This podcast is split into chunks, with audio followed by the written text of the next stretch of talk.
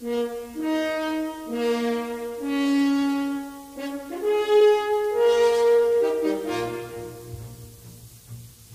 and welcome to the Psychology of Learning German.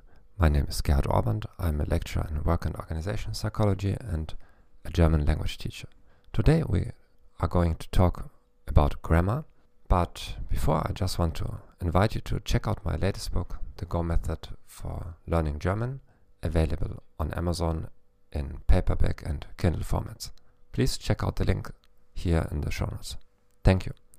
A typical mistake of German language students is to confound the words trotzdem and obwohl.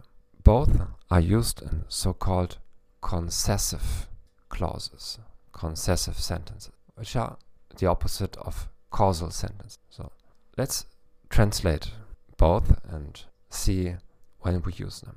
Trotzdem is an adverb and what we translated nonetheless or notwithstanding, obwohl, even if, and it is a conjunction.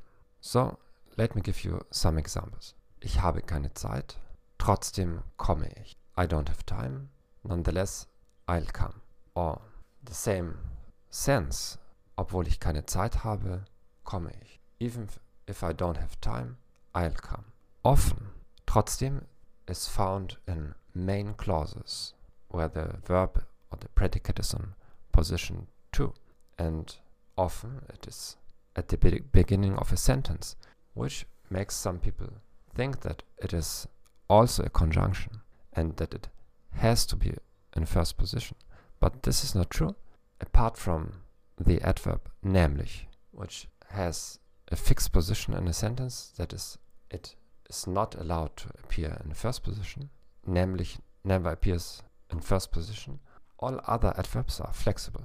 So instead of saying trotzdem komme ich, you can start with ich, ich komme trotzdem, oder ich komme trotzdem. And some people believe that trotzdem and similar adverbs like deshalb or darum should only be in main clauses. But this is also not true, because you can put them in any sentence you want. Wenn ich trotzdem keine Zeit habe, is a subordinate clause, but it's absolutely permissible. The problem of mixing trotzdem and obwohl stems one from the fact that it often is found in the first position and people think that then it should be a conjunction for subordinate clauses. And if you read older literature, classical German novels, for example, Theodor Fontane from the 19th century, you will see that trotzdem was used in the past as a conjunction too. So in the past, the following sentence would be perfectly correct. Trotzdem ich keine Zeit hatte, kam ich. Trotzdem ich keine Zeit hatte, kam ich. Now, at least in the last 100 years, it is not usual to use it. And in this context, remember that we can express concessions also with the preposition trotz. Trotz des schlechten Wetters, trotz des Regens, trotz des Schnees, which takes the genitive case.